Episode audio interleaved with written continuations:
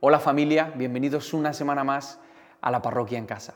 Si no nos conocemos me presento rápidamente, me llamo Andrés y esto es, como he dicho, la parroquia en casa. Nuestro deseo es que puedas descubrir en este ratito que tenemos por delante en qué punto del camino estás y cuál es el siguiente paso que tienes que dar en tu camino de fe. Por eso estamos leyendo la carta de Santiago, porque es una carta muy práctica, una carta que nos ayuda a aterrizar la teoría, la teología, nuestras ideas acerca de Dios y convertir todas esas ideas en pasos prácticos y cotidianos, cosas que están muy conectadas con nuestra vida. Esta carta de Santiago la escribió Santiago, y la encontramos en el Nuevo Testamento. Es una carta escrita por el medio hermano de Jesús a una comunidad de cristianos que estaban en la diáspora. La diáspora es el término que se utiliza en la Biblia para referirse a todos los creyentes que estaban en la dispersión, que estaban separados. Se habían visto obligados a huir eh, por varios motivos. Uno de ellos es por su fe. Ellos reconocieron que Jesús, el medio hermano de Santiago, era su Salvador, que era el Mesías que se había estado anunciando durante mucho tiempo, durante muchos siglos. No todos los judíos creyeron en él, es más, son una minoría los que decidieron creer que Jesús era el camino que debían seguir y que era su Salvador y Maestro. Así que al hacer esta declaración de Jesús es el Señor, eh, les pusieron entre la espada y la pared, porque tanto la política como la religión establecida eh, fueron a por ellos, se sintieron amenazados y los persiguieron, incluso a muchos de ellos los ejecutaron. Ese fue uno de los motivos por los cuales tuvieron que huir de donde estaban, pero también por el hambre y por la pobreza. Parece que al huir a otros países y a otras ciudades y rodearse de otras costumbres, su fe empezó a diluirse. Y una fe que en un principio era ejemplar y que estaba llena de manifestaciones físicas de, la fe de Dios, de la fe que tenían en Dios, parece que esta fe se fue diluyendo, se fue apagando poco a poco. Así que Santiago les escribe una carta súper práctica para recordarles a qué se parece esa fe en la que creen, para que dejen de tener esa fe como teoría y la devuelvan a la práctica. Y más que recordarles a qué se parece, recordarles a quién se parece. Porque las palabras que Santiago escribe en esta carta nos recuerdan constantemente a las palabras y a la vida de Jesús. Antes de leer la porción de la carta que vamos a leer hoy, me gustaría contaros algo.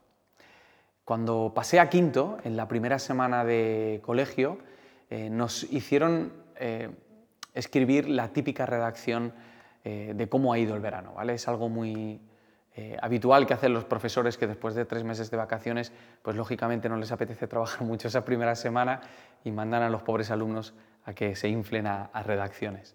Así que escribí eh, una redacción de cómo me había, me había, ido el verano. No tengo ni idea de cómo me fue el verano, no, no recuerdo muy bien qué escribí en, en esa redacción.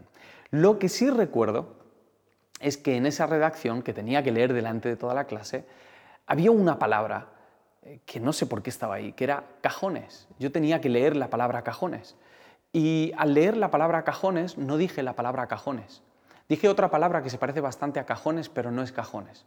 Supongo que después de haber repetido tantas veces la palabra cajones, ya sabrás a qué palabra me estoy refiriendo. Yo no lo he dicho, lo has dicho tú en tu cabeza. A mí no me eches la culpa. La cuestión es que equivocarme de palabra no fue muy gracioso en aquel momento. Mis padres me habían educado con una conciencia muy, muy clara acerca del uso de las palabras. Eh, en un principio acerca del uso de las palabrotas, ¿vale? Para mí utilizar malas palabras era algo eh, impensable, no podía hacerlo y cada vez que lo escuchaba eh, me dolía el alma. Pero más adelante me hicieron entender que no solamente era eso, era el uso de mis palabras a la hora de ser positivo o negativo, a la hora de criticar a unas o a otras personas. y me parece que fueron muy sabios al hacerme entender que mis palabras podían definir en gran manera mi futuro y que mi boca me podía meter en muchos líos, como en esa ocasión. Eh, yo sentí una vergüenza tremenda al equivocarme de palabra. Seguramente mis amigos ni se acuerdan de eso, pero es algo que para mí ha sido inolvidable. Y ese ha sido solamente uno de los muchísimos momentos en los que he metido la pata hablando. desde cosas muy sencillas hasta cosas muy vergonzosas, desde preguntarle a una mujer de cuántos meses está y que te diga que no está embarazada, que esto es algo que nos ha pasado mucho, hasta criticar a alguien a la espalda y darte cuenta de que la persona te estaba escuchando, o decirle a la persona a la que amas o a las personas a las que más amas eh, palabras que sabes que les están hiriendo y les están haciendo mucho daño. Ya lo decía Tito en sí, hablas mucho, hablamos mucho, hablamos demasiado. Y más allá de las anécdotas graciosas que nos puedan traer eh, nuestras equivocaciones, nuestras palabras nos han esclavizado en muchas ocasiones. Nos hemos convertido víctimas de nuestras palabras y peor aún, hemos convertido a otras personas en esclavas y víctimas de nuestras palabras. Parece que nuestra manera de entender la libertad de expresión no nos trae tanta libertad como nos pensamos. ¿Habrá alguna manera de acabar con esto? ¿Se puede terminar con esto? ¿Hay algún otro plan? ¿Hay alguna otra manera de entender la libertad de expresión y poder librarnos de la esclavitud de nuestras palabras? Parece que Santiago sabía de esto. No sé cómo lo había descubierto, pero él sabía que eh, lo que decimos es muy importante para nuestra vida. Y aborda el tema de lo que hablamos en varios momentos en la carta. Y me gustaría leeros el primer momento en el que saca el tema. Versículo 19 del capítulo 1. Dice, por esto, mis amados hermanos, todo hombre sea pronto para oír, tardo para hablar, tardo para irarse. Porque la ira del hombre no obra la justicia de Dios. Por lo cual, desechando toda inmundicia y abundancia de malicia, recibid con mansedumbre la palabra implantada, la cual puede salvar vuestras almas. Empieza diciendo, por esto, mis amados hermanos. Y antes de centrarnos en lo que Santiago dijo, me gustaría que tuviésemos muy en cuenta cómo lo dijo, cuál es el tono en el que Santiago nos está hablando. Porque no es lo mismo que te mande callar una persona que te odia o una persona que te ama. A todos nos da rabia que nos manden callar, que nos digan cállate o que nos hagan ¿vale? Mi mujer le llama eso chusear. Eh, si alguna vez se lo he hecho, ella me suele responder con un no me chuses, ¿vale? Creo que a ninguno nos gusta que nos chusen, a ninguno nos gusta que nos hagan el gesto de que nos callemos. Es un tema bastante delicado porque nos sentimos oprimidos de algún modo eh, cuando alguien nos está diciendo que no podemos hablar. Pero Santiago nos está hablando desde un tono pastoral y lleno de amor. Nos está diciendo, queridos hermanos. Y es importante que entendamos esto porque solo permitimos que nos mande callar aquellas personas que sabemos que lo hacen por nuestro bien. Y ni siquiera lo hacemos en todas las ocasiones, pero si se lo permitimos a alguien, es a aquellos que nos aman, aquellos que, de los cuales nos fiamos y sabemos que hacerles caso puede ser una buena idea para nosotros. Santiago no pretende humillarnos, Santiago no pretende controlarnos a la hora de hablar de lo que debemos o no debemos decir. Todo lo contrario, Santiago quiere ayudarnos con este pasaje que vamos a leer a descubrir la verdadera libertad de expresión, a descubrir cómo podemos dejar de ser esclavos de nuestras palabras y ser verdaderamente libres. Sigamos leyendo. Dice, todo hombre sea pronto para oír. Todo hombre. Esto es algo que nos incumbe a todos a las personas más extrovertidas y a las más introvertidas. Las personas más extrovertidas, pues quizá tengamos que prestar más atención a esto.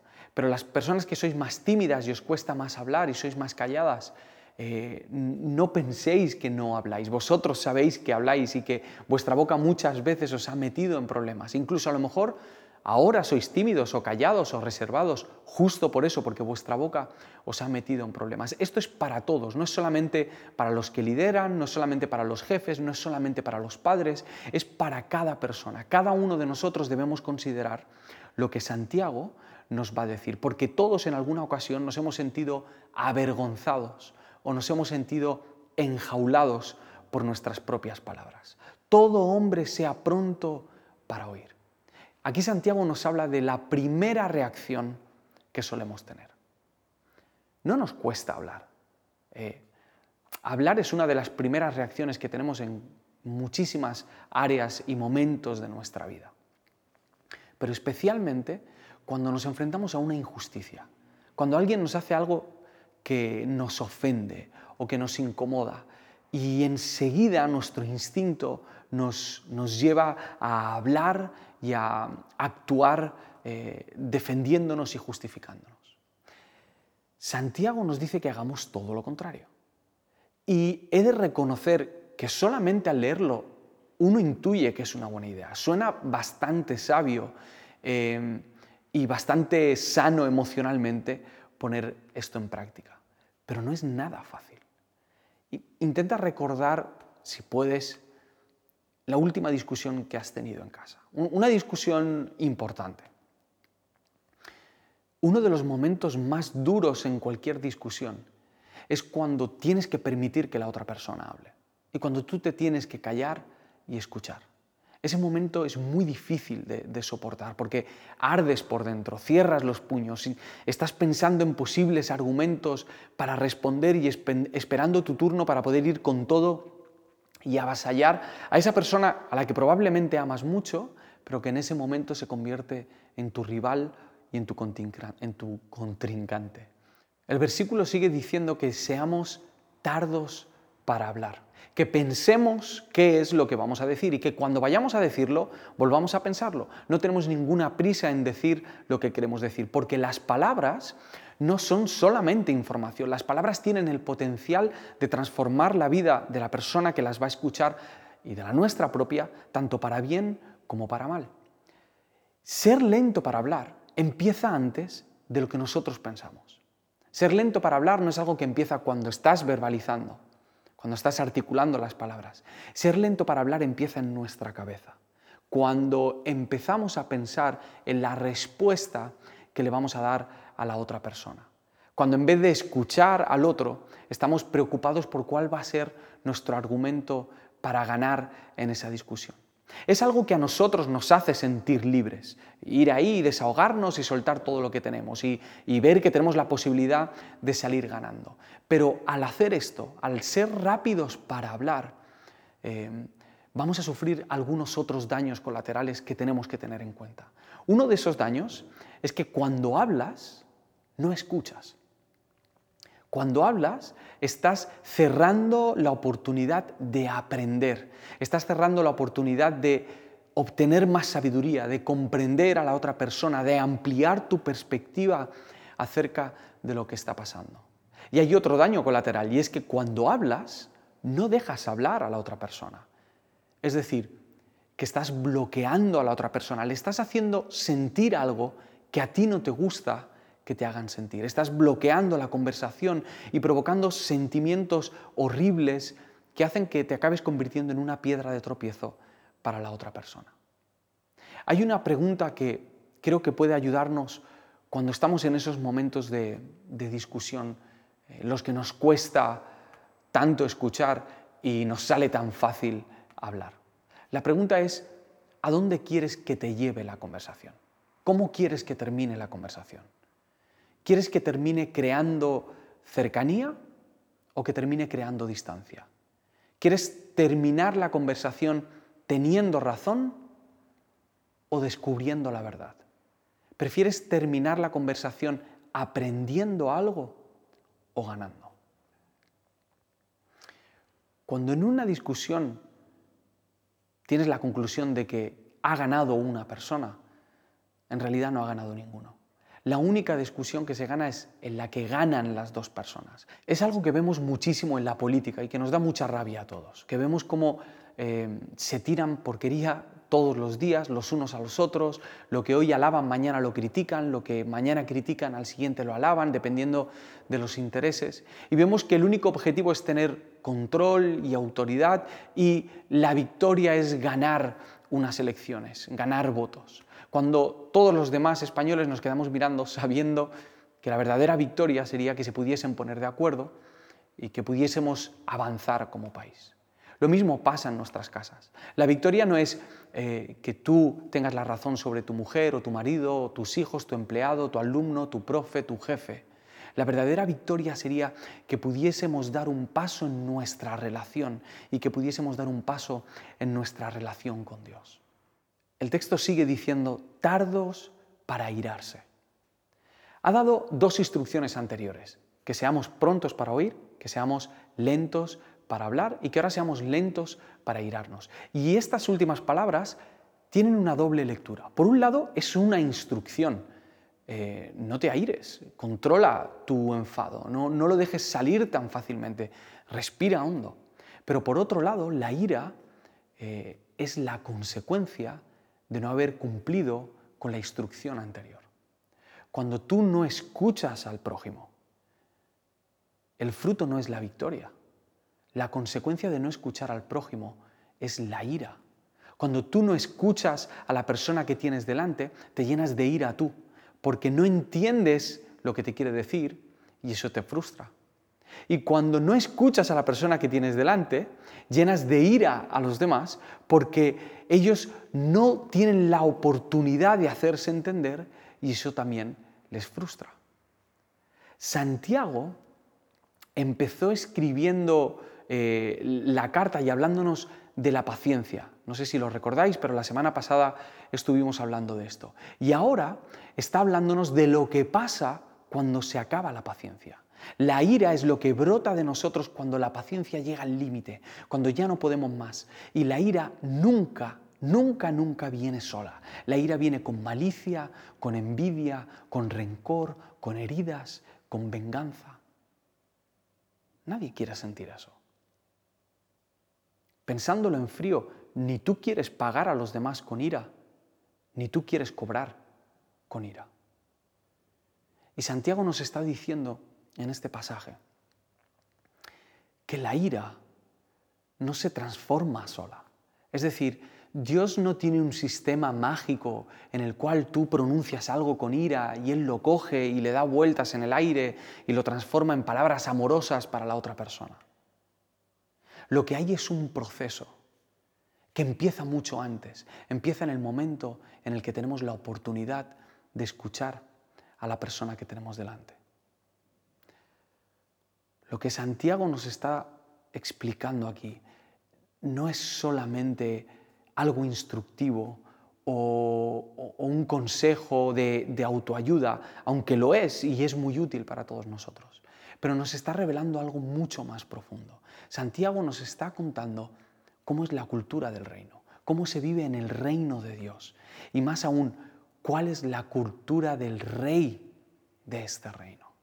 Porque esto no es una idea de Santiago aleatoria, es algo que él ha visto que ha ocurrido. Lo vemos a lo largo de la Biblia, vemos cómo Dios siempre ha estado dispuesto a escuchar aún siendo Dios.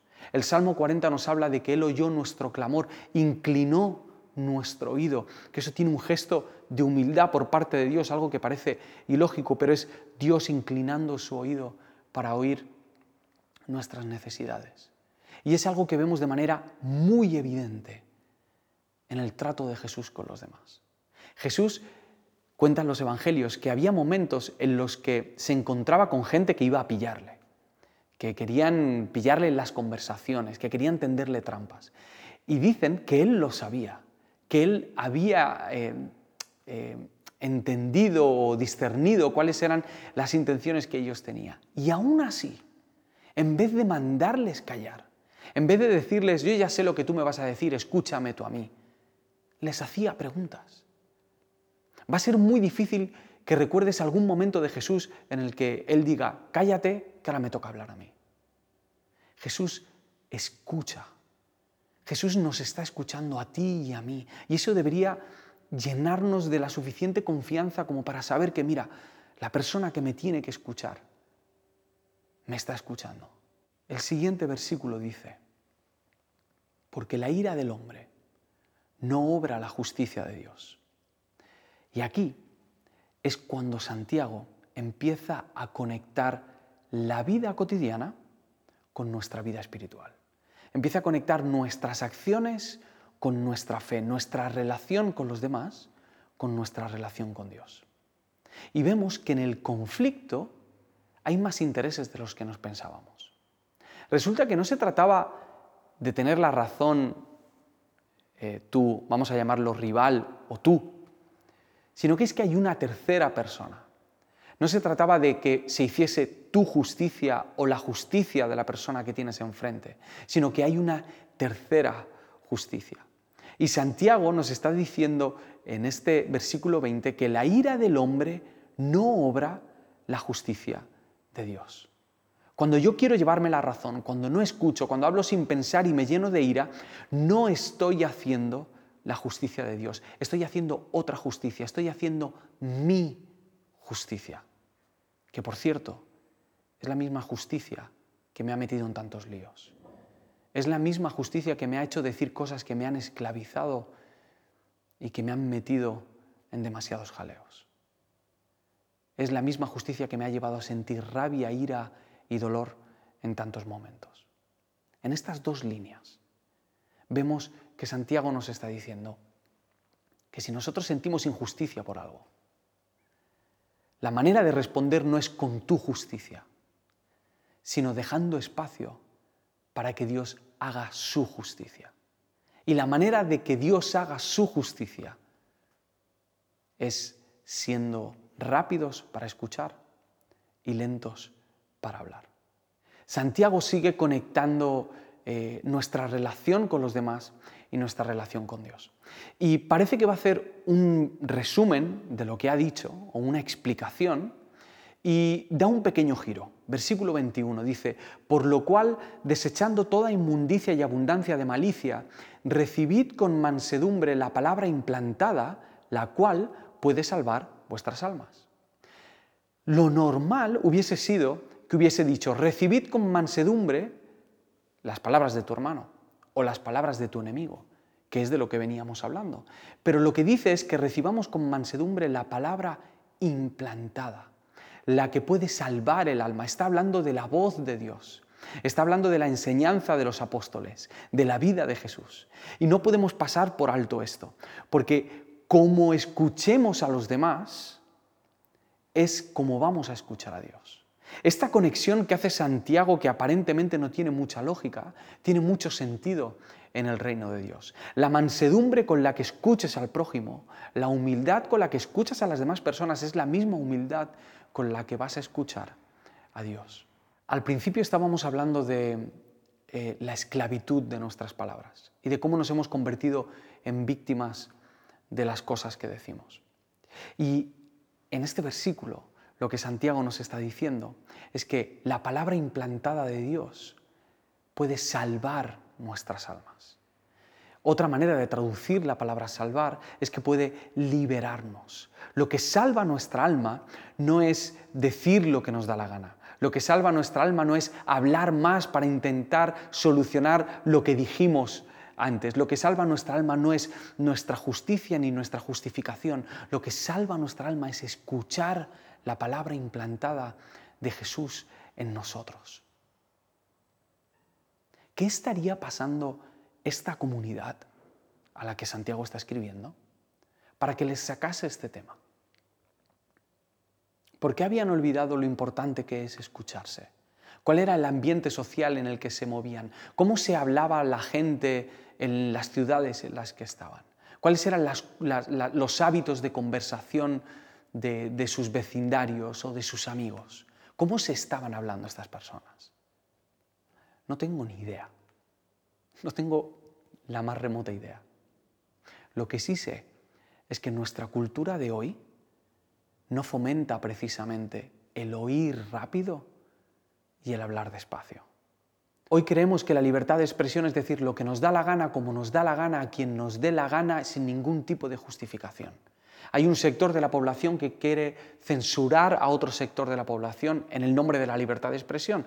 Y ese mismo sector de la población quiere eh, censurar al otro en el nombre de la misma libertad de expresión. Y Jesús viene a irrumpir en medio de todo eso y a invitarnos a vivir de una manera distinta. Porque esa manera en la que estamos viviendo no nos está trayendo libertad, nos está trayendo ira. Nos estamos convirtiendo en esclavos de nuestras propias palabras. Echa un vistazo a las noticias, a tus vecinos, a las conversaciones en el bar y te vas a dar cuenta como cada vez el ambiente está más caliente y tenemos la responsabilidad de empezar a quebrar esa manera de actuar y esa cultura de conversación y ser verdaderamente libres. La libertad de expresión empieza escuchando. La libertad de expresión empieza en el prójimo. Me gustaría poder aterrizar estas ideas de Santiago en algunos pasos prácticos.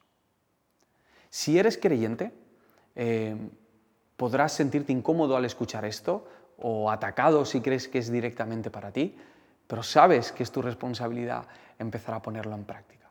Si no sabes cómo escuchar mejor, te recomiendo una cosa. Haz preguntas. Mejora haciendo preguntas. ¿Cómo estás? ¿Qué te pasa? ¿Qué es lo que te ha molestado de lo que he dicho? ¿Cómo podemos tener esta conversación sin discutir? ¿Qué has entendido cuando yo he dicho esto? O ayúdame a entender a qué te refieres al decir esto otro. Preguntar nos puede ayudar a desbloquear esas situaciones en las que estamos eh, sintiéndonos eh, llenos de ira y en un círculo vicioso. Nos puede ayudar a dar el siguiente paso. Y si no eres creyente, si estás viendo este vídeo por casualidad o porque tus padres te están obligando a verlo o porque te lo han mandado al WhatsApp, te animo a que te preguntes hacia dónde te están llevando tus discusiones. A lo mejor has intentado tener la razón en las últimas discusiones. Valora qué has ganado y qué has perdido. ¿Y por qué no pruebas a poner en práctica estas palabras de Santiago? Y si esta sabiduría puede resultar más útil para ti hoy de lo que parece a simple vista. Escuchar es solamente el primer paso de un camino muy largo. El domingo que viene vamos a ver el siguiente paso. De momento, escuchemos rápido y hablemos despacio. Que Dios os bendiga mucho, os echo de menos y espero que nos podamos ver muy pronto.